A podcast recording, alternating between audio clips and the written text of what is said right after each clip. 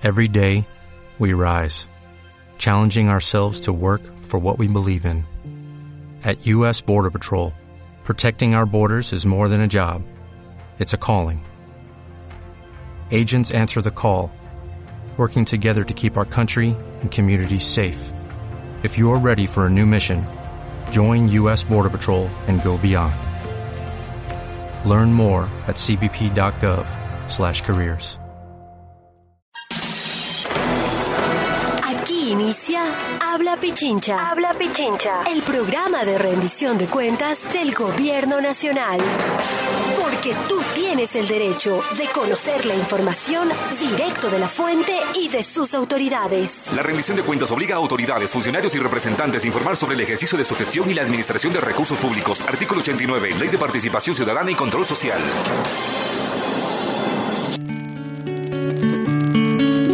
Por ti,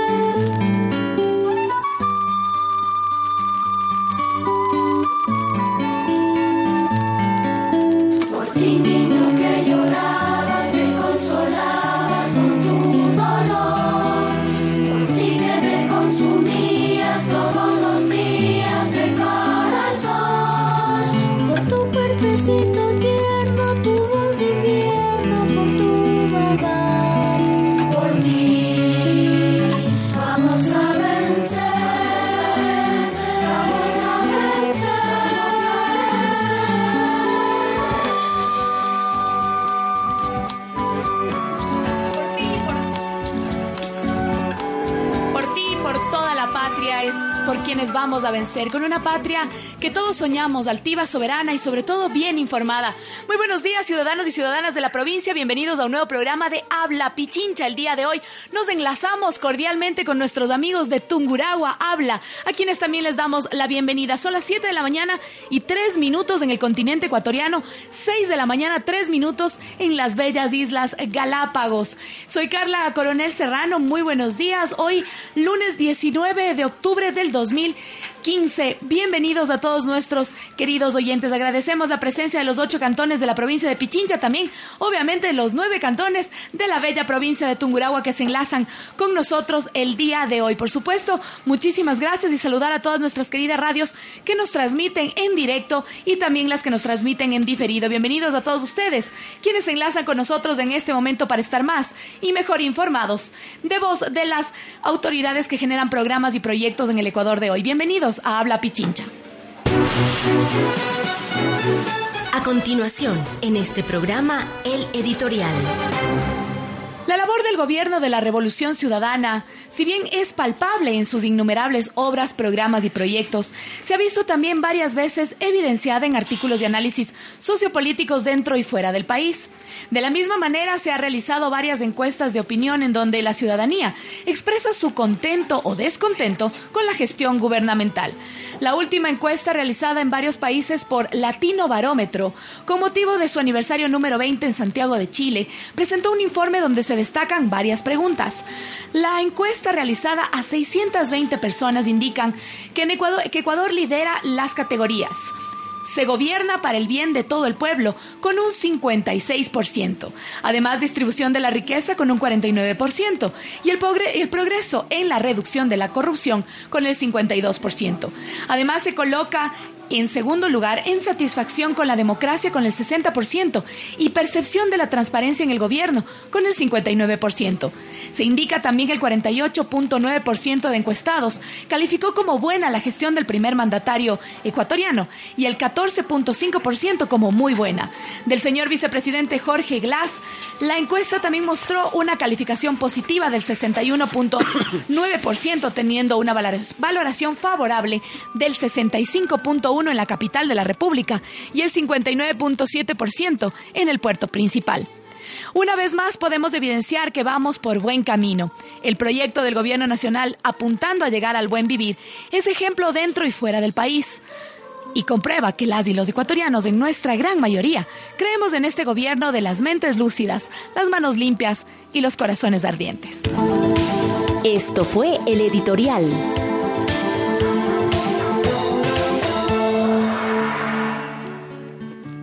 Damos la bienvenida entonces a quienes se unen ya a nosotros, Tungurahua y Pichincha, el día de hoy juntos a través de nuestra red de radios amigas. 7 de la mañana y 5 minutos. El día de hoy un programa bastante especial porque hay muchas personas que no conocemos y no sabemos mucho qué hace esta entidad pública. Sin embargo, es importantísima, sobre todo para el bienestar, la salud y para la producción del país.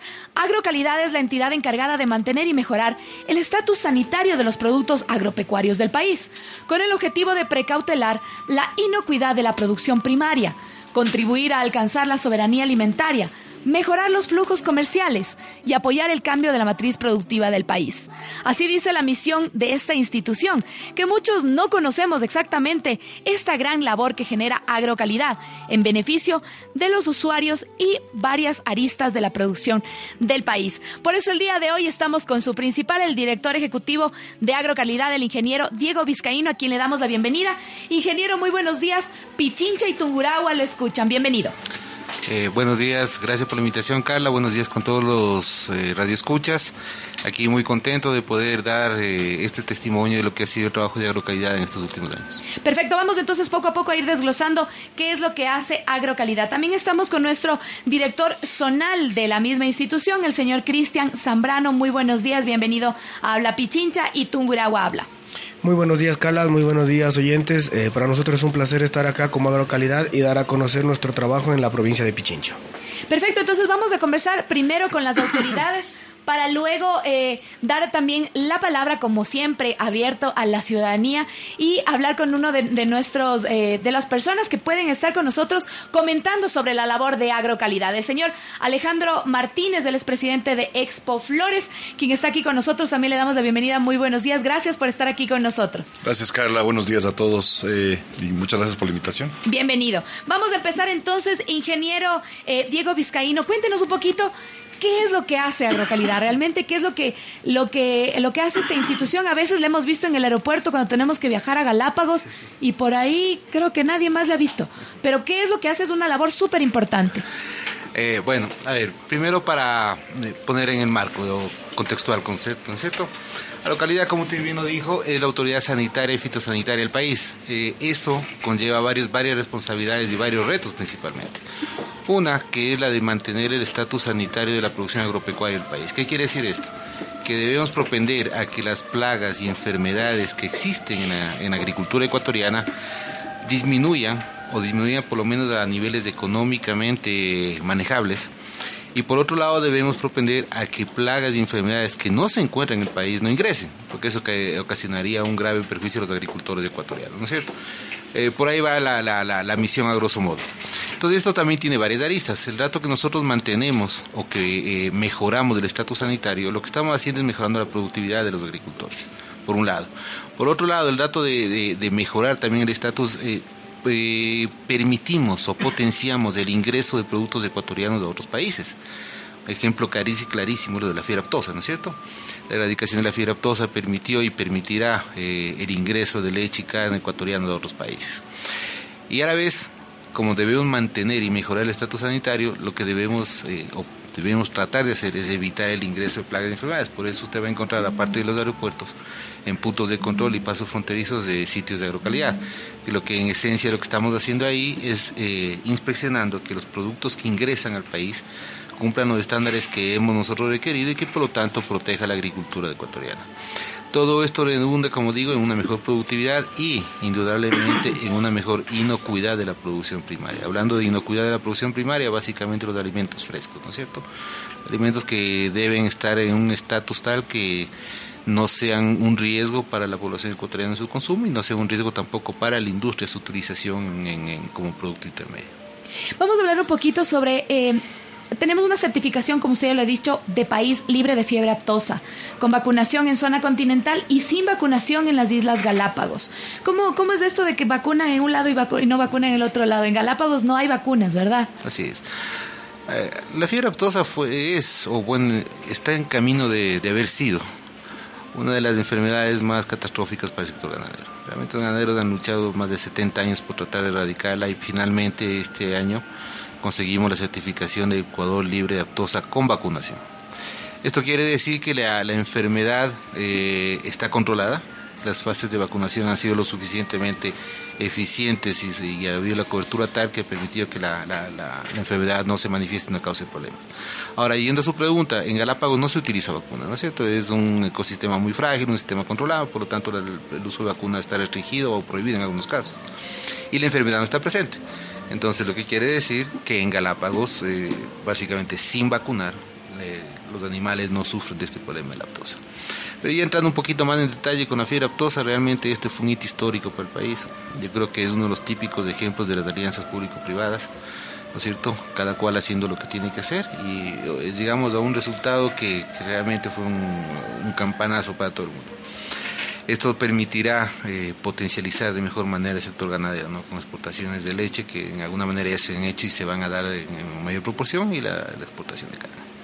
Vamos a hablar entonces en este momento, ya que estamos hablando de la fiebre aptosa, con Juan Pablo Grijalva, presidente de la Asociación de Ganaderos de Sierra y Oriente, que también ya nos acompaña esta mañana aquí. Bienvenido. Muchísimas gracias. Pichincha y Tunguragua lo escuchan y queremos hablar un poquito con usted justamente de esta liberación de ser un país libre de fiebre aptosa, porque muchos de nosotros podemos decir, bueno, ¿y en qué me afecta a mí? ¿Les afecta a ustedes como ganaderos? Tal vez a las vaquitas, pero ¿y a nosotros como, como consumidores en qué nos afectaba esto de la fiebre aptosa? Buenos días. Buenos días eh, con todos. Mire, la erradicación de la fiebre aptosa, como Diego menciona, es un hito para el país. Esto ha sido un proceso de 70 años donde ha habido una cantidad de altos y bajos y no se había podido llegar al punto final que es conseguir una declaratoria de fiebre aptosa. Este esta, esta certificado que nos dieron quiere decir que no existió fiebre aptosa durante los últimos eh, años, alrededor de cuatro años antes de que no hubieron brotes de fiebre aptosa, antes de que nos den el certificado.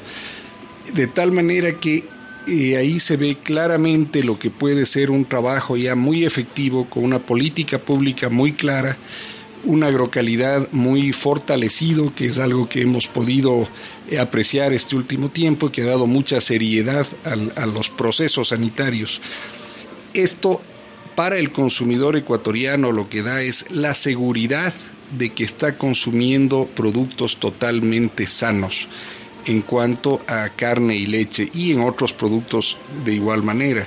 Entonces, el consumidor tiene que estar seguro de que hay una autoridad sanitaria que está haciendo los controles adecuados y está haciendo los correctivos eh, eh, precisos para poder eh, dar al consumidor un producto de la más alta calidad. En cuanto a la, a la exportación del país, que yo creo que es algo que beneficia a todos nosotros, como ganaderos hemos estado buscando exportar eh, durante mucho tiempo la producción lechera, la producción de carne, especialmente la lechera, ha sido excedentaria los últimos años.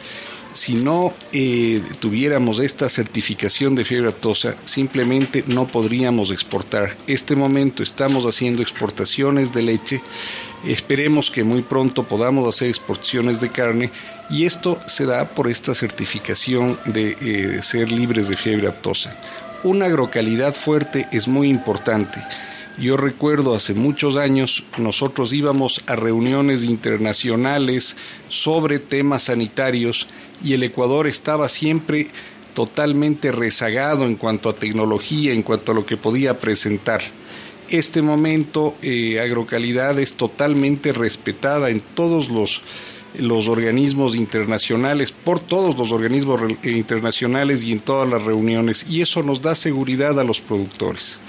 También el ingreso de productos al Ecuador antes era indiscriminado, de hecho hay muchas enfermedades que tenemos en la ganadería que llegaron porque no había controles sanitarios adecuados Ahora tenemos un control muy fuerte y muchas de esas enfermedades están ya en un proceso de erradicación. De tal manera que eh, sí hemos visto un agrocalidad fortalecido y esto nos beneficia absolutamente a todos. Es un beneficio para el país. Es decir, no hablamos de todo solamente el beneficio de los señores ganaderos ni solamente del, ganado, sino también es, es, algo que se debe controlar por la salud de los consumidores. Ingeniero, pero estamos hablando de que en, en todo el Ecuador existen más de 4.5 millones de cabezas de ganado, un total, en un total de 310 mil predios que han sido beneficiados con esta certificación, que se están abriendo así mercados de carne y leche en el exterior, justamente como lo acaba de decir el presidente de los ganaderos de Sierra y Oriente. Pero hablamos también de la vacunación de otro tipo de ganado. No es solamente la vacunación, no solamente de las, de las vaquitas, sino tenemos también otro tipo de, animalitos que, que, necesitan este control sanitario. ¿Cómo, cómo se hace el, control? Ya no sería de la fiebre aptosa, sino otro tipo de enfermedades. Estamos en, iniciando, bueno, iniciamos desde el año anterior la que es la campaña para la erradicación de la peste porcina. Esto en esencia lo que, lo que constituye es que para el año 2017 declararemos, al igual que ya declaramos al país libre de aftosa con vacunación, declararemos al país libre de peste porcina clásica. Eh, hay que recordar que la peste porcina es una enfermedad que es limitante del comercio internacional. Entonces, el Ecuador ha tenido un, un, gran incremento en la producción porcina en los últimos años y obviamente una de las válvulas de escape va a ser exportación. Entonces, al erradicar eh, la, la, la, peste porcina del país, estaremos potencializando un rubro más de exportación que es importantísimo. ¿no? Entonces, eh, en ese contexto son, es, otra buena noticia para el país, es otra buena noticia de un rubro que va a ser también muy importante para el comercio exterior, como la, la, producción porcina. Aparte tenemos otras campañas de, de, control de enfermedades que nosotros llamamos de declaración obligatoria, ¿no es cierto? Y, y próximamente estaremos implementando un programa bastante fuerte para el control de brucelosis, una enfermedad zoonótica y que también... Explíquenos eh, un poquito qué significa esa enfermedad, porque lo, no, no, le, no, le, no, entendemos mucho esos términos médicos, veterinarios sobre todo. A ver, la brucelosis es una enfermedad que se transmite al ser humano, eso por eso es zoonótica, ¿no es cierto? Entonces, eh, básicamente se encuentra presente en la leche, se puede eh, presente en algunos órganos de la, de la vaca y por ser zoonótica obviamente tiene que ser de control obligatorio para, para todos ganar. ¿Qué le puede provocar al ser humano, por ejemplo, el contraer este tipo de enfermedades? Eh, altas temperaturas, inflamaciones de, de, los órganos, de los órganos reproductivos, especialmente en los hombres, ¿no es cierto? Pero bueno, estamos, vamos a empezar una campaña bastante fuerte para el control de, de, brucelosis, ¿no es cierto? Y aparte de eso, estamos en camino de, de controlar otro tipo de enfermedades o certificarnos en otro tipo de enfermedades, como por ejemplo la vaca loca. Esa es una certificación que esperamos alcanzarla dentro de dos años, en la cual se, se certifique que el país tiene riesgo insignificante en este, en este flagelo. Eso sería básicamente en el sector pecuario, ¿no? Las campañas que estamos encaminados. Perfecto, vamos a hablar entonces también con nuestro director zonal, Cristian Zambrano. Pichincha y Tunguragua son destacadas por ser eh, dos provincias súper gastronómicas, especialmente en la parte, obviamente, de todo lo que tiene que ver con carnes. El, el control que se está haciendo en Pichincha y en, y en Tunguragua, obviamente también en, Pichincha vamos a hablar sobre eh, cuántas vacunas, vacunas ya, se han, ya se han dado. Me dicen aquí que son 59.723 eh, cerditos que han sido vacunados, pero se, se continúan estos certificaciones, estas vacunaciones, ¿cómo es el proceso para poder ir a vacunar? O sea, para que obviamente Agrocalidad vaya a vacunarles. Ya, eh, bueno, muy buenos días. Eh, primero vamos diferenciando un poco lo que es la vacunación tanto de vacas como de, de porcinos. En vaca nosotros tenemos dos vacunaciones al año establecidas por calendario porque el ciclo eh, está establecido y así. En porcinos el ciclo de producción es menor, entonces nosotros tenemos una vacunación continua en porcinos. Como tú bien lo mencionaste, tenemos alrededor de 60 mil animales ya inmunizados en la provincia. Nuestra meta en este año es terminar por sobre los 70 mil con aproximadamente 20 mil beneficiarios. Pero nuestra campaña de vacunación de peste porcina es continua. Si nosotros ya hemos vacunado a nuestros animales y tenemos nuevas camadas de, de lechoncitos, de cerditos, eh, nuestros brigadistas están en toda la provincia eh, atendiendo este tipo de vacunación. Asimismo, en las ferias de comercialización. Cuando llegan los animales a ferias de comercialización, también son vacunados para que ya salgan sanos desde la feria. ¿Cómo nosotros diferenciamos si el animal está o no está vacunado? Es porque en el proceso hay una identificación que se les pone a los animales y animales que se encuentran identificados mediante un arete están ya vacunados. Estamos en esta... Es el famoso este proceso. areteo, ¿no? Eh, en, el, en el tema de vacunación Ajá. de los, de los porcinos. Previo a esto, nosotros el año pasado tuvimos un piloto como línea base en la cual se inmunizaron asimismo alrededor de 25 mil a 30 mil animales solo en la provincia. Y el proceso de vacunación, como ya lo dijo nuestro director, se, eh, se mantendrá continuo hasta llegar a una certificación. Esto nosotros lo realizamos con el pequeño porcicultor, porque al grande porcicultor son los que se encargan ellos eh, de vacunar sus propios animales. Tienen ya establecidos sus calendarios sanitarios, tienen un manejo más técnico de sus granjas, entonces ellos se hace un autoservicio, llamamos nosotros. Nosotros simplemente supervisamos que ellos se vacunen, pero al pequeño productor, al que tiene sus cuatro o cinco chanchitos en el traspatio de su casa, somos nosotros quienes vamos y atendemos ese tipo de población. Es decir, entonces todos los todas las personas que están dedicadas al, al- a la cría de animalitos están completamente eh, cubiertos. Ahora hablamos de, de, por ejemplo, de- del, del ganado. ¿Qué pasa con las aves? ¿Qué sucede con las aves? ¿También tenemos este tipo de control de parte de agrocalidad?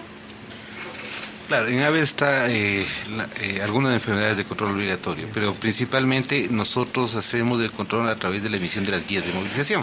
¿Qué quiere decir esto? Que cuando se quiere movilizar aves de un sitio al otro debe sacar una guía de agrocalidad que en esencia lo que hace es eh, certificar o es dar un permiso diciendo que el- al moverse las aves de un sitio al otro eh, no representan un riesgo sanitario. Aquí hay enfermedades como Newcastle o como la laringotrateítis, las cuales eh, también tenemos control y sobre las cuales eh, nosotros solicitamos sus cronogramas de vacunación previo a dar la guía de movilización, ¿no? Perfecto, vamos eh, entonces a comentarles también que pueden hacer sus llamadas para consultar a la autoridad. En el caso de que tengan alguna consulta, 7 de la mañana y 21 minutos pueden llamar a nuestra línea telefónica de Radio América 290-4121. Están abiertas nuestras líneas telefónicas para consultar a la autoridad. Además también pueden también eh, dar nuestra, sus eh, comentarios y sugerencias a través de nuestro Twitter arroba habla pichincha. Estamos en Twitter y en Facebook como habla pichincha. Regresando al presidente de la Asociación de Ganaderos de Sierra y Oriente, Juan Pablo Grijalva, que nos comente un poquito eh, todo este proceso que ya nos comentan las autoridades. Queremos saber desde la ciudadanía, desde ustedes como los ganaderos, este proceso es, eh, es fácil, es complicado, eh, hemos tenido rapidez en, esto de, ir vacunando al, ganado y hacer un llamado también a quienes no lo han hecho todavía, tal vez hay alguien que no lo ha hecho todavía. Bueno, es muy importante lo que usted menciona, porque una cosa es llegar a tener, llegar a tener la certificación de estar libres de fiebre aftosa, que es un trabajo al que hemos, eh, eh, el que hemos hecho y hemos llegado hasta ahí. Pero de aquí lo importante es mantener esta certificación eh, en el tiempo y llegar inclusive a una certificación de ser libres de fiebre aftosa sin vacunación, que sería nuestro objetivo final.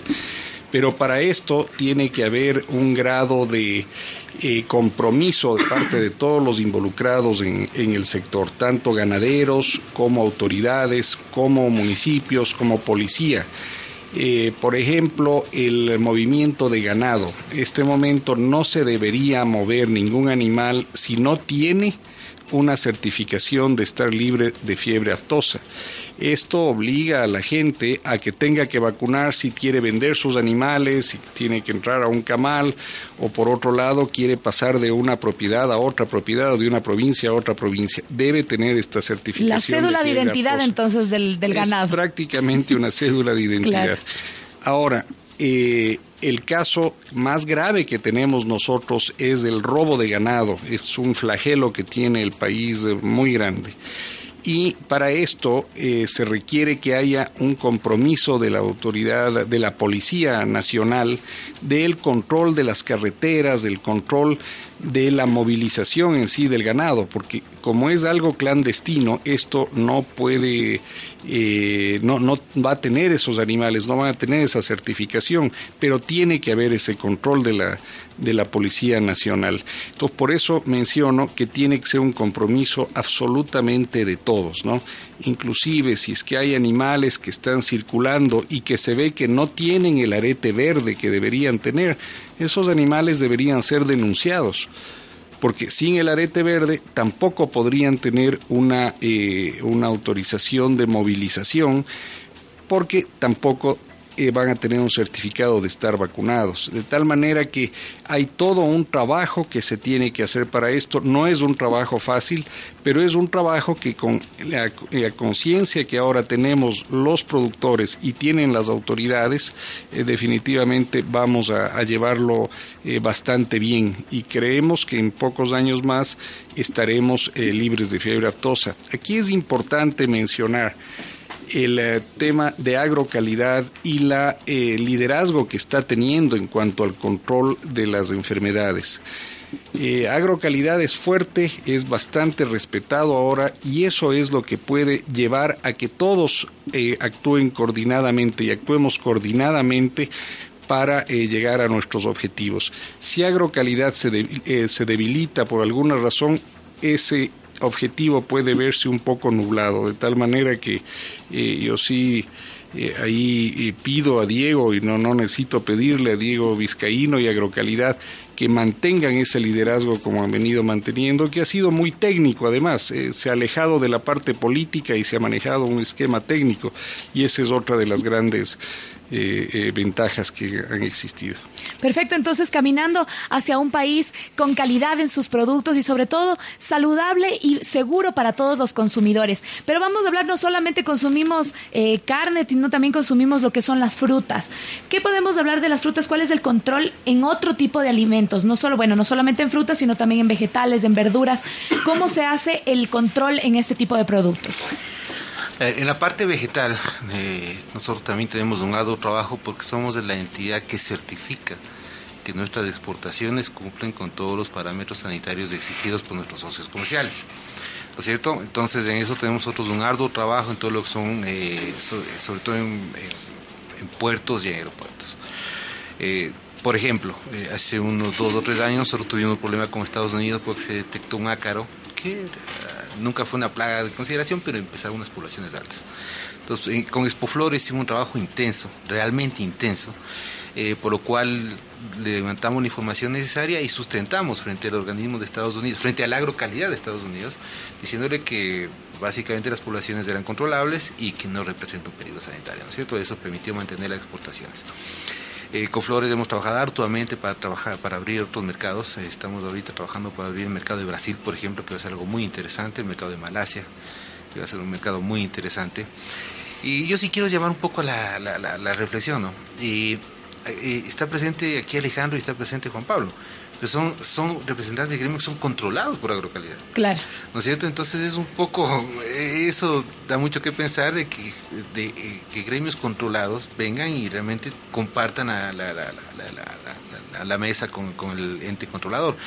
Eso quiere decir que hay algo muy importante que ha pasado y es que por lo menos en algunos aspectos de agrocalidad ya no se le ve como un policía del agro, sino más bien como una autoridad. Un aliado. exactamente. Un socio aliado justamente para mejorar los productos y poder exportarlos. Exactamente. Ahora si nos, si nos eh, vamos a trazar en la vacunación son los ganaderos los primeros que saltan, no como antes que...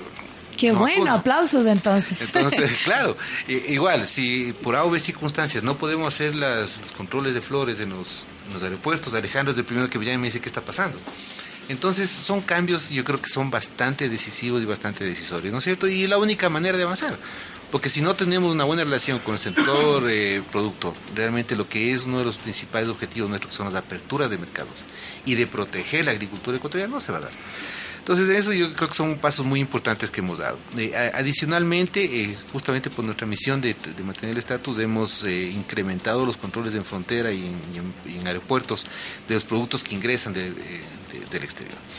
Es así que lamentablemente hemos tenido que cerrar las importaciones de algunos productos, pero solamente en vista a mantener y precautelar el estatus sanitario del país, ¿no es cierto? Entonces ese es otro otro quiebre, digamos, eh, histórico que se ha dado. Antiguamente ingresaba lo que era y lo que no era, y eso comprometía seriamente el estatus sanitario. Y la salud de los consumidores, ¿no? Exactamente, como dijo Juan Pablo, hay muchas enfermedades que están ganando el país que no, no, no las teníamos. Igual pasa en el sector agrícola, había plagas, había enfermedades que no estaban presentes en el país, pero que por la falta de un control lastimosamente ingresaron, ¿no es cierto? Adicionalmente nosotros en esto estamos eh, teniendo fortaleciendo, más bien dicho, o implementando controles en lo que es la inocuidad. Esto quiere decir que estamos eh, analizando y controlando que aquellos productos que ingresan al país no representen un riesgo en el punto de vista de inocuidad, es decir, que no tengan niveles altos de pesticidas, que no tengan algún tipo de contaminación, aflatoxinas, ese tipo de cosas, ¿no es cierto? Entonces eso le da un estatus más sólido al país y permite garantizar de mejor manera la inocuidad de los alimentos y la salud de la población. Estábamos hablando de salud en cuanto a los productos de consumo eh, humano, pero usted ha topado un tema muy importante que son las flores. El Ecuador es uno de los exportadores y de las flores y las rosas más eh, cotizadas en el, mercado internacional. Justamente como habíamos dado al inicio la bienvenida a Alejandro Martínez, el presidente presidente de Expo Flores, que nos comente un poquito cuál es el trabajo que realiza Agrocalidad también con las flores, porque también deben ser de excelente calidad y obviamente también están, están, pueden estar expuestas a alguna plaga por ahí o alguna, algún bichito que no queremos que se vaya en nuestras flores. Bueno, muchas gracias. Eh, son algunos los bichitos que hay en, flores. son algunos, ¿no? Eh, pero bueno, o sea, el, trabajo de aerocalidad eh, no netamente se, se, se, centra en el aeropuerto. Es más, se centra más ahora en fincas que en aeropuerto, que eso es lo importante. Llegar antes de que salga el producto, entonces. Es prevenir, ¿no? Es prevenir. Como dijo Diego, hemos venido trabajando ya tres años y medio fuerte. Yo creo que a raíz del, susto de los Estados Unidos, como decía él, eh, que por cierto sí, o sea, yo reconozco con, con Diego, fue un trabajo que teníamos 30 días para resolver y lo hicimos en 11.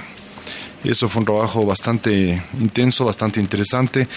Pero a raíz de eso eh, nos pusimos varias metas que las hemos ido cumpliendo eh, y hemos resuelto muchos de los protocolos en finca justamente para evitar o tener que evitar tener que hacer tanto control en el aeropuerto.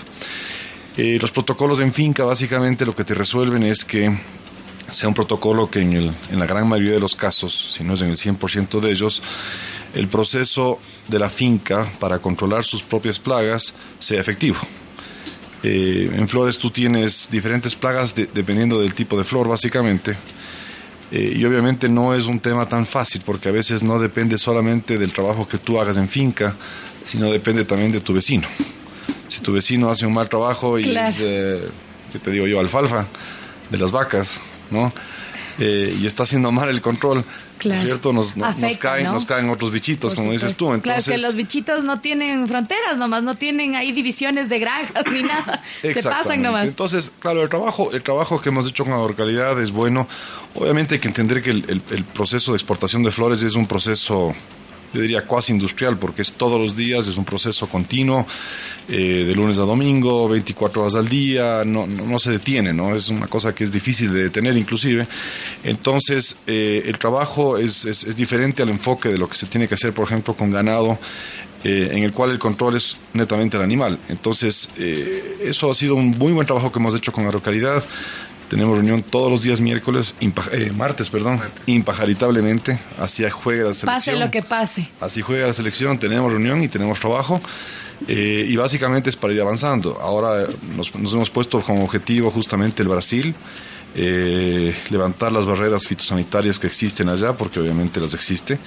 y es un trabajo fuerte, es un trabajo largo, pero eso es algo que tenemos que hacer. Diego se olvidó de mencionar Australia. Australia es un, gran consumidor de flores eh, y estamos intentando hacer algo que es un poquito, yo diría, fuera del, fuera del mapa, ¿no? que es básicamente quitar la desvitalización de la flor, que es un proceso que le mata. ¿Qué, ¿qué significa eso más o menos? Para que podamos entender todos. Es un proceso químico que se obliga a toda flor que está importada a Australia a hacerla en origen, que básicamente es meterle glifosato para matar todo. Y claro, obviamente matas todo, pero también matas a la flor, lo cual significa que la flor cuando llegue, eh, su, tiempo de vida útil es muy corto. Entonces, la diferenciación de la flor ecuatoriana, que es la vida útil en florero, eh, se desmejora, lo cual también desmejora la parte comercial. Entonces, eh, es un trabajo fuerte que hay que hacer, muy fuerte. pero lo estamos haciendo. Yo creo que, espero, espero, básicamente terminar con un buen, un buen regalo de Navidad. De ahí obviamente hay, otros trabajos que se hacen, ¿no? Eh, como dice Diego, hay otros trabajos que no se ven que se hacen. Pero, por ejemplo, eh, Ecuador es el único productor de flores en el mundo, bueno, Colombia también ahora, que no tiene la Phytophthora rumorus, ¿no? que es una plaga que básicamente lo que hace es que comienza a comerse la flor, ¿ya? cuando está en, en raíz. Oh. ¿ok? Eh, y básicamente eso ha sido gracias a que hemos levantado las alertas tanto de un lado como del otro en momentos adecuados, justamente para restringir o hacer un buen programa de cuarentena cuando está ingresando material ve- vegetal al Ecuador. Porque las flores no solamente se exportan, también importamos un montón de cosas para las flores. Claro. Entre, en- entre eso, básicamente, material vegetal. para su producción entonces. Ajá. Estamos en un momento eh, en, en el país entero y especialmente Pichincha y Tungurahua hemos vivido ya el, tema de los volcanes. El volcán eh, ya hace varios años y obviamente ahora el Cotopaxi también nos, afecta. ¿Cómo está afectando y cómo está Agrocalidad también apoyando y aportando a que los, los ganaderos, los, obviamente también quienes, quienes cultivan frutas, vegetales y también las flores, cómo, cómo está, está manejando este plan contingente Agrocalidad en, en cuestión de, lo, de la ceniza del volcán? Ok. Eh, Agrocalidad, como otras instituciones públicas, es parte del COE, ¿no es cierto? es. Entonces, la institución o la institucionalidad encargada de dar las directrices, en este caso, es el COE. Nosotros apoyamos toda la directriz en la parte agrícola que hace el Ministerio de Agricultura. El Ministerio es quien realmente da, la, da los lineamientos, ¿no es cierto? Los, los animales se moverán a tal punto, eh, la- la- los agricultores se les eh, dará este tipo de atención, este tipo de ayuda. Entonces, en ese, en esa parte nos demarcamos. Con, con las, las alertas del volcán Cotopaxi, eh, el ámbito neto de nuestra competencia va a ser la movilización ganado, ¿no es cierto? Que eso es lo que está, nosotros daremos todas las facilidades necesarias, obviamente con la seguridad del caso, para mover el ganado a puntos en los cuales se tenga previsto que tenga que moverse. Eh, aparte de eso, sí, Cristian me daba también el, el- dato. hemos identificado al- al ganado que esté en las zonas susceptibles de tal manera que no suceda lo que pasaba otros años, ¿no? que le movían de un lado al otro y bueno, tu vaquita no es de esta, sino que es de acá, etcétera, etcétera. Entonces está identificado. Eh, en la parte agrícola, obviamente, eh, es un poco menos lo que podemos hacer porque es la caída del- del- de la ceniza per se lo que está lo que está afectando es la parte productiva, la quema de brotes, etcétera, etcétera. Eh, habrá no suficientes ayudas por parte del ministerio, pero obviamente Agrocalidad, es una entidad escrita al Ministerio de Agricultura, colaborará en todo lo que tenga que hacer, ¿no es cierto? Ok, si no, eh, Cristian tiene ahí también la, la palabra que ha sido nuestro representante en el COE. Cristian, si quieres. Cuéntanos, Cristian, ¿cómo, Sí, cómo- eh, cómo bueno, se está manejando esto en el eh, COI? ya como lo dijo nuestro director, eh, tanto en la parte eh, de ganadería, hemos identificado animales en zona de riesgo, atendemos con vacunación de aptosa, porque justo eh, el volcán se despertó cuando nosotros estábamos en plena fase de vacunación, así que lo que hicimos fue vacunar a la población que se encontraba en zona de riesgo para evitar posteriores problemas sanitarios y apoyar en ferias que se están realizando de remate de ganado. eh, al, al martillo, por decirlo así, que el productor vende directamente sus animales, que eso lo está organizando el MAGAB. En el tema de flores también hemos mantenido reuniones con eh, Expo Flores, con ASEASI y tenemos levantado un plan de contingencia de los supuestos escenarios que podría llegar a pasar en el caso de una eventual o de un eventual cierre del aeropuerto Mariscal Sucre y que como ya lo decía Alejandro, la exportación de flores no la podemos parar porque es de domingo a domingo y nosotros como instituciones del Estado en conjunto con el sector eh, público, privado, tenemos que buscar las alternativas para que esta actividad no pare. Así que nos hemos sentado, hemos ten- tenemos planes de contingencia a fin de que se vea minimizado en el caso de un eventual cierre o una erupción del Cotopaxi la exportación de flores eh, de nuestro país. Es decir, tratar de que entonces sea el, el menor impacto posible para las exportaciones y también para el consumo interno, porque es importantísimo que también eh, sepamos que igual el- el- los, los- presidentes de aquí, tanto de cada una de sus asociaciones, eh, no solamente es para el consumo externo y no solamente para las exportaciones, sino también para el consumo interno. Tenemos una pregunta en Twitter de Habla Pichincha, no sé si lo responde el ingeniero Diego Vizcaíno o el presidente de la Asociación de Ganaderos de la Sierra y Oriente. Nos dicen eh, si tenemos en algún momento, si, si tengo yo un determinado eh, número de cabezas de ganado, ¿cómo puedo hacer para ingresar a la Asociación de Ganaderos? Tengo que tal vez tener alguna certificación, alguna, eh, algunos requisitos, alguna certificación que tiene que hacer para ingresar a la, asociación. Sí, bueno, gracias por la pregunta. Qué bueno que haya el interés. Eh, le voy a dar un teléfono para que se comunique, por favor, el, es el 2444103.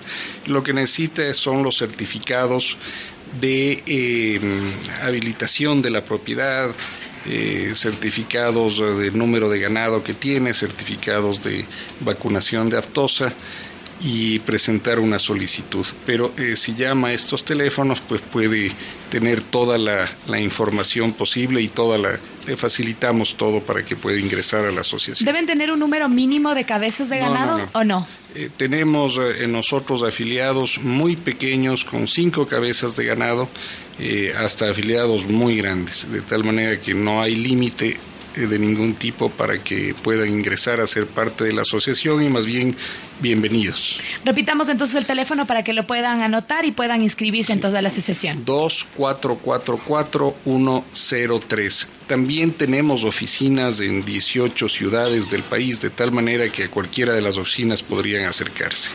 Perfecto, entonces bueno, ya sabemos que podemos asociarnos, además que es una, eh, antes era como... Siempre veíamos que las asociaciones o las instituciones que estaban agremiados en, en ciertos sectores de la producción especialmente eran como no se veían bien con las autoridades. Y ahora, como usted lo ha dicho, el ingeniero Diego Vizcaíno, eh, son un trabajo conjunto y todo es en favor de la, de lo- del consumo interno y también de que las exportaciones se mantengan de manera adecuada. Vamos a hablar un poquito de que estábamos hace un momento topando el tema de las frutas. ¿Qué pasa con la mosca de la fruta, la famosa mosca de la fruta? Está, eh, estamos tratando de controlar cuáles son los niveles que se mantienen todavía en el país. La, como todo bien dice Carla, eh, la famosa mosca de la fruta es la aftosa de, lo, de las frutas, ¿no es cierto? Es el principal limitante del comercio internacional. Perdón. Eh, nosotros desde el año pasado empezamos un programa bastante fuerte de manejo y control de mosca de la fruta. ¿Esto qué quiere decir? Principalmente delinear o delimitar eh, 17 zonas en todo el país en las cuales se va a manejar y controlar este insecto. Estas zonas son aproximadamente de 15 kilómetros de largo por 4 de ancho, eh, en las cuales nosotros eh, ejercemos y ejecutamos varios planes en conjunto con agricultores para poder bajar la incidencia de este insecto. Eh, bueno, yo deb- debí empezar desde el, pri- desde el principio. ¿Qué pasa? ¿Qué es la mosca de la fruta? La mosca de la fruta es un bichito que ataca al, al fruto cuando está cuajando y oviposita. Hay varias de diferentes, eh, cerca de 40 y pico especies diferentes de mosca de la fruta. No es una sola, entonces son un no, montón. Tienen astrefa, tiene ceratitis y algunas, ¿no es cierto? Entonces, hay, hay, hay países que restringen en mayor o en menor proporción, pero la restringen, al fin y al cabo, las exportaciones de frutas frescas. Aquí estamos hablando de frutos como el mango, estamos hablando de frutos tomate de árbol, naranjilla, maracuyá, en la cual Ecuador tiene una gran variedad y gran diversidad, ¿no es cierto? Entonces, imagínense poder abrir, por, por decirle algo, tomate de árbol, sería un impacto fabuloso para abrir mercados para tomate de árbol, abrir tomate mercados para para naranjilla, para pitahaya, para uvilla. Entonces, por ese contexto, por esa riqueza ecuatoriana para poder eh, eh, detener toda esta variedad de frutas, es que nació el programa. Estamos ya eh, en nuestro segundo año, vamos a entrar a nuestro segundo año. Eh, hemos delineado hasta ahorita ocho, ocho rutas en las cuales estamos trabajando intensamente. El próximo año serán las siete siguientes para tener un total de 15 y probablemente dos más en el año 2017. Lo que vamos a hacer en esencia es bajar la población, como decía, de tal manera de que eh, se evidencie o poder evidenciar en el exterior que la- las poblaciones de este insecto están controladas o están eh, en- en- o, existen poblaciones tan bajas que no representan un riesgo sanitario para otros países. Obviamente habría que, aquí hay que hacer estudios y hacer un montón de, de actividades para nosotros poder llegar a ese estatus, pero por ejemplo poder demostrar que sobre los 2.500 metros de altura no hay la mosca o no existe la mosca o no existen determinadas variedades de mosca, es un trabajo que se lo hace muy arduo, ¿no es cierto? Pero de todas maneras lo que el objetivo final de esto, lo que pretendemos es abrir el, el mercado internacionales para diferentes productos nuestros. Le, le digo, tenemos tanta variedad de climas, tantos pisos altitudinales, tales microclimas, valles, etcétera, que la, la, la producción frutícola del país es muy, es muy buena. Muy ¿no? variada, ¿no? Muy variada. Bueno, entonces- tenemos frutas que no existen en otras partes también, creo, ¿no? Claro, pero eh, en esencia, usted puede, eh, digamos, abrir un mercado, por decir algo, para la pitahaya, para la uvilla, para el tomate de árbol, para la naranjilla, para maracuyá. Son cinco rubros de exportación, solo lo que me viene ahorita a la memoria, pero de ahí tiene millones más. Entonces, poner, poder potencializar eso es uno de los objetivos principales. Y esto obviamente está encaminado mucho a conectarse con el cambio de matriz productiva.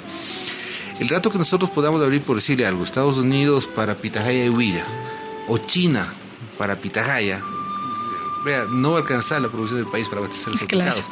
Entonces, en, ese, en eso estamos. eh, en Pichincha hemos trabajado fuertemente, justamente Cristian ya les va a comentar de eso. Pero la idea final es poder potencializar exportaciones de frutos frescos a otros países o a mercados grandes que tradicionalmente han tenido la restricción del ingreso de productos ecuatorianos por la mosca de la fruta. Entonces estamos en un buen proceso. Entonces, Cristian, coméntanos un poquito cómo vamos en Pichincha eh, en, este, en este tema para qué, qué productos son los que se están eh, queriendo exportar. En este caso, como nos decía el ingeniero, la pitahaya, por ejemplo. Ya, mira, en temas de mosca de la fruta, nosotros acá en Pichincha tenemos cuatro rutas de monitoreo, ¿sí? La una se encuentra en Machachi, aquí hay que hacer un, un- paréntesis. Machachi, eh, o el Cantón Mejía como, como tal, ya es declarado eh, de baja prevalencia de mosca de la fruta. Allá tenemos uno de los principales productores de uvilla del país, consideraría yo, que tiene aperturados mercados casi en toda Europa, eh, se llama Produtancay. Y estamos eh, con ellos trabajando arduamente para hacer todo este levantamiento de información sobre eh, qué tipo de moscas nos están afectando o no nos están afectando para las negociaciones con Estados Unidos y aperturar este mercado a Estados Unidos. La otra zona de monitoreo es la zona del noroccidente en donde está la pitahaya. Eh, tenemos allá también algo de granadilla y naranjilla. Y dos rutas que son la parte hortícola que tenemos tanto en, en la zona de Tabacundo, San José de Minas, Puellaro, Perucho y la zona de Tumbaco, Puembo. ¿sí? Eh, básicamente trabajamos en los cultivos de mandarina, guayaba, pitahaya, uvilla, tomate de árbol que ya lo dijo el director. Mm, esos. Y aquí me quiero mandar un, un corte comercial. El día domingo, ajá, el día domingo vamos a tener una obra de teatro en San José de Minas a las 10 de la mañana para que eh, se vaya evidenciando el trabajo y promocionando o los beneficios que tiene el controlar mosca de la fruta, ¿sí? Así que para los que nos escuchan, el día domingo estaremos allá con una pequeña obra de teatro. Todo esto, eh, agrocalidad, eh, ya lo comentaba también el director, ha sido fruto de uniones público-privadas porque estamos metiendo el hombro en este tema de mosca de la fruta, Consejo Provincial, Ministerio de Agricultura, Agrocalidad, GATS, parroquiales y asociaciones pequeñas de productores con las que trabajamos nosotros directamente. Es importante también conocer lo mismo que estábamos hablando hace un momento del ganado. ¿Qué, qué eh, perjudicial puede ser para la salud una fruta con, con, con este tipo de, de plaga, con esta mosca? A ver, no, no vamos a consumir una... Una fruta con mosquitos. Claro, usted rato que le abre una fruta y encuentra los caminitos de adentro, quiere decir que está con una mosca y no la consume. ¿no es? ¿Qué pasa si es que se consume en ese caso? Eh, aparte de una indigestión no, no podría pasar mucho más. Obviamente si se la come mucho, sí. Pero el problema es que eh, visualmente y, y ya, ya, ya no sirve, ¿no es cierto? Así es. Esa es la verdad. Entonces, Y para la exportación es mucho más Peor. críticos. Usted tiene en zonas como Guayabamba, por ejemplo, que tiene unas pérdidas fuertísimas por mosca. No sé si algún rato usted ha pasado por Guayabamba y ve Claro. que tienen una funda de papel cubriendo la, la, la chirimoya. Es porque la incidencia de mosca de fruta es tal que prácticamente del 50 al 70% de la producción se pierde. ¿No es cierto? Entonces, más va por ese lado. Probablemente no, no, no sufra mucho el, el consumir. No la va a consumir, porque usted ve con la Claro. no la consume. El problema es que ya está la, la infestación, que realmente el fruto se pierde. Entonces, eh, eso debemos bajarlo, y eso debemos bajarlo tanto para elevar la productividad local como para poder aperturar mercados. Entonces, eh, como dice Grilla, se está tra- trabajando intensamente y, realmente sí, aquí un llamado a los productores, a los gremios, a pesar que hemos trabajado muy, estamos trabajando con muchos de ellos, a intensificar la, la labor, ¿no es cierto? Esto simplemente redundará en una mejor productividad local y, como digo, una mejor apertura de mercados. Es un programa eh, muy, muy ambicioso y yo creo que estaré, estamos en el buen camino. Tiene que, que fortalecerse más y realmente tiene que constituirse uno de los pilares fundamentales para la exportación de productos no tradicionales del país. Es un llamado entonces también a los agricultores a que también, así igual que los ganaderos, igual que los que, que los exportadores de flores, es a exigir y decir que fue que no nos vienen a hacer los controles de calidad a las frutas entonces. Eh, Básicamente sí, básicamente sí, eso, eh, en eso estamos, ¿no? Y eso nos gusta porque básicamente sabemos que nuestro trabajo es bien recibido. Por supuesto. Alejandro Martínez, queremos una pregunta también y es que, eh, también estamos hablando sobre ya la calidad del producto, la, el, beneficio o el, lo que puede tener para la salud en el caso del, ganado y en el caso de las, de las frutas, pero también detrás de toda la producción y detrás de una buena producción, también hay muchísimas familias que están, que están eh, inmiscuidas en este tema. Entonces, si tenemos buena producción, tenemos una buena exportación, también generamos más trabajo a quienes están en, en, las fábricas y en todo el proceso para llevar a las flores al exterior. ¿Qué, cuántas personas más o menos trabajan en, una empresa de flores, por ejemplo? A ver, flores es una actividad eh, intensa en mano de obra. Estás hablando de más o menos entre 10 a 12 personas por hectárea que tienen que trabajar eh, de manera directa y de manera indirecta, básicamente el doble. Eh, en general no importa mucho el tamaño de la finca en ese sentido. Tú tienes, eh, en Ecuador tienes fincas de cuarto de hectárea, media hectárea, tienes fincas de 30 hectáreas, tienes fincas de 90 hectáreas. ¿sí? Eh, la actividad es, es, una sola, que es la exportación. se exportan a 110 destinos, que ese es otro tema súper importante que muchas veces no, no nos damos cuenta. Pero básicamente Agrocalidad tiene que emitir fitosanitarios para cada uno de esos 110 destinos. Eso quiere decir que tiene que haberse puesto de acuerdo con la autoridad de destino previamente de qué tipo de plagas tiene el Ecuador, qué tipo de plagas tiene ese destino y qué tipo de bichitos en este caso son aceptables para que puedan ir en la flor eh, sin mayor eh, incidencia y cuáles no, definitivamente. Entonces el trabajo que hay que hacer es, es, es bastante intenso porque no es una cosa de que simplemente el técnico de la finca lo sepa. Es importante que el trabajador lo sepa, ¿no? Y que sepa que si es que, por ejemplo, eh, el trabajador pues se mete en un lugar eh, húmedo y está toda la mañana en un lugar húmedo fuera de la, de la finca y pasa alrededor de, no sé, de algún tipo de otro tipo de plantaciones, sí, es probable que pues su, su ropa, ¿no es cierto?, eh, conlleve un mosquito que se llama trips, por ejemplo, ¿no es cierto? Y el trips se mete y le encanta la flor y se va a quedar en la flor y se va a multiplicar en la flor. Entonces, son, son temas súper importantes, súper conscientes. Uno tiene que estar básicamente eh, motivando y educando a la vez al personal constantemente para que esté al tanto de lo que, de lo que sufre la, la exportación en el caso de no ser cuidadosos. Bueno, es importantísimo entonces saber que el proceso no es solamente para el producto, sino para quienes lo manipulan también. En eso también entra Agrocualidad, a apoyar a las asociaciones y a todos los exportadores para que puedan eh, también capacitar de manera correcta a sus, a sus empleados. Claro, lo que es eh, los protocolos que hablaba hace un momento Alejandro, justamente entre algunas de sus exigencias incluye esto, ¿no? Un programa de capacitación determinado para los para todos los que son los empleados y la gente que manipula el producto. Y, no solamente tenemos protocolos para flores, tenemos protocolos para banano, tenemos protocolos para mango, etcétera, etcétera, ¿cierto? Entonces, eh, eh, el protocolo busca la integralidad de las labores agrícolas, incluyendo, como decía, la, que la capacitación, que pensamos que finalmente es una de las herramientas que mejor puede garantizar la calidad sanitaria de los productos. Es importantísimo. Entonces también hablemos eh, sobre este tema con el gerente general de, de, la Asociación de Ganaderos de la Sierra y Oriente, el ingeniero Juan Pablo Grijalva. ¿Cómo, ¿Cómo maneja también ustedes la parte de, control con sus empleados? Porque también es importantísimo el, cuidado que ellos deben tener en el manejo del ganado. Definitivamente, eh, es un proceso de capacitación continua, es un proceso de capacitación intensa además. Eh, no solamente en la parte sanitaria, sino en el manejo general del tema. Nosotros eh, necesitamos animales que sean resistentes, por lo tanto, desde que nacen deben ser muy bien cuidados, deben ser muy bien alimentados, eh, muy bien tratados. en esa forma aseguramos que el animal en su vida adulta sea un animal eh, saludable y un animal muy productivo. Esto es prevención. Para esto se requiere eh, una capacitación permanente. De igual manera, en la parte del ordeño de los animales, que sería la cosecha, los animales se ordeñan en la mañana y en la tarde. Este es un proceso de mucha especialización eh, donde la gente que está trabajando en esto debe tener una cantidad de, eh, prevención en cuanto a aseo, en cuanto a lavarse las manos, eh, luego desinfectar los utensilios que se utilizan, desinfectar las ah, máquinas de ordeño en el caso de que haya máquinas, o si no, simplemente las manos de vaca a vaca. De tal manera que es un proceso muy intenso para llegar a tener un producto de alta calidad y sobre todo para evitar enfermedades. Un animal que está mal ordeñado puede llegar a tener enfermedades de la glándula mamaria, una mastitis por ejemplo, y esa leche no va a poder ser comercializada. En este punto vale la pena mencionar que eh, Agrocalidad hace un control también en las industrias lácteas.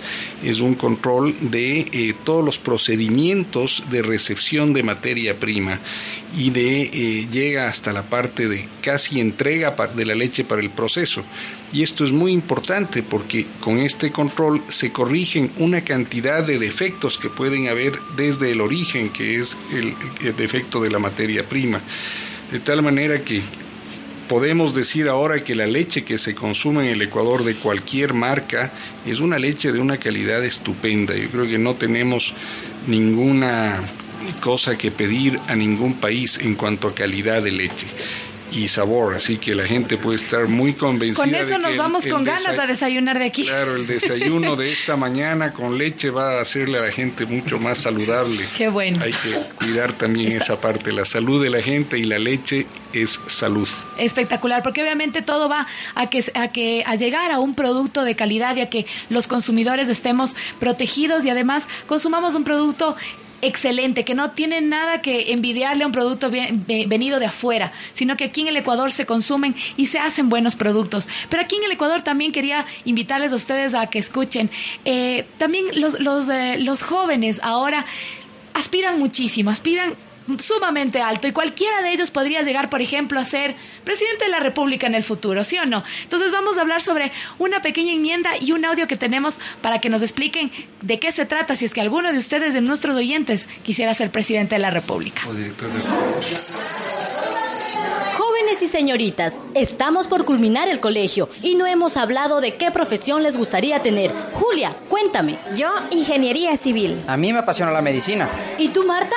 Bueno, yo además de tener una profesión, mi sueño es ser presidenta de la República. Pero tengo 15 años y aún me falta mucho para poder postular. No, Marta. Con la enmienda constitucional al artículo 142, el presidente o presidenta deberá tener 30 años de edad para inscribir su candidatura y no tener 35 años como lo dice la actual constitución. Pero, ¿no creen que será demasiado joven y por lo tanto inexperto? No, Santiago, de ninguna manera, porque reducir la edad para ocupar la más alta dignidad del país permite una mayor participación e inclusión en espacios de poder. Es cierto, los jóvenes tenemos nuevas ideas de desarrollo. Somos parte de este país y los cambios positivos del mismo.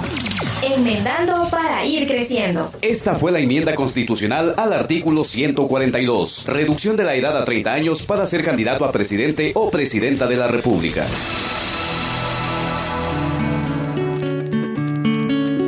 Por ti,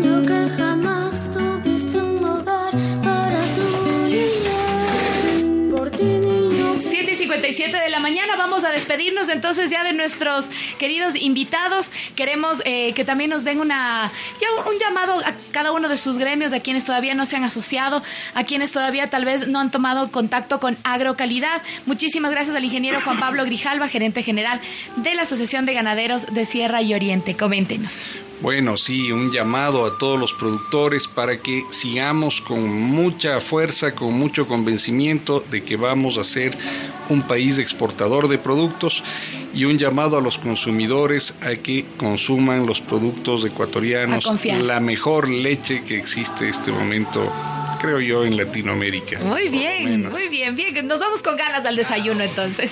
También muchísimas gracias al Alejandro Martínez, quien es presidente de Expo Flores. Muchísimas gracias por estar aquí. Tal vez igual un llamado a quienes tal vez todavía no han hecho contacto con Agrocalidad. Eh, bueno, eso es medio imposible.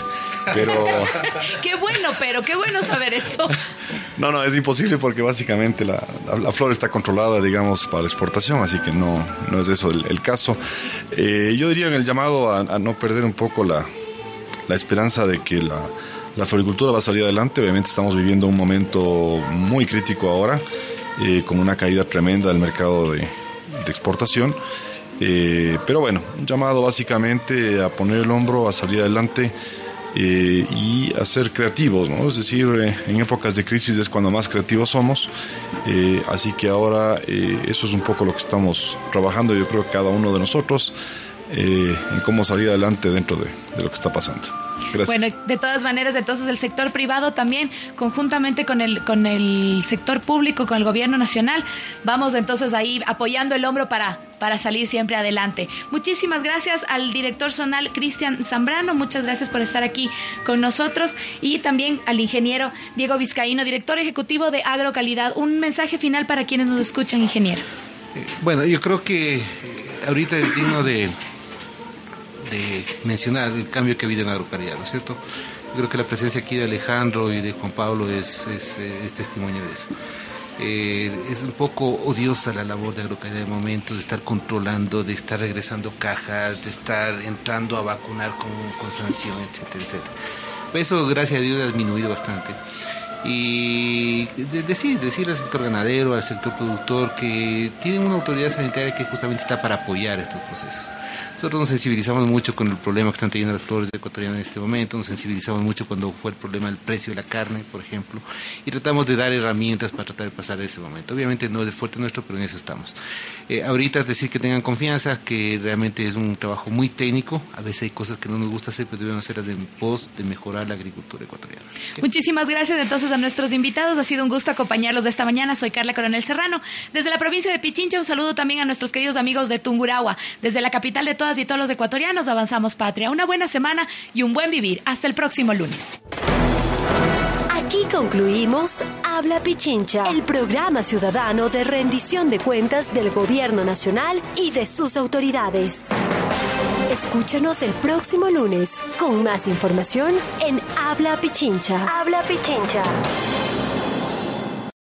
Oh, oh, oh, ¿Necesitas ayuda? En O'Reilly Auto Parts te ayudamos. ¿Necesitas algún consejo? Te aconsejamos. Nuestros profesionales en autopartes están siempre disponibles para ayudarte a encontrar lo que necesites. Excelente servicio al cliente es solo una de las ventajas que ofrece O'Reilly Auto Parts. Los profesionales en autopartes. Oh, oh, oh, O'Reilly Auto Parts.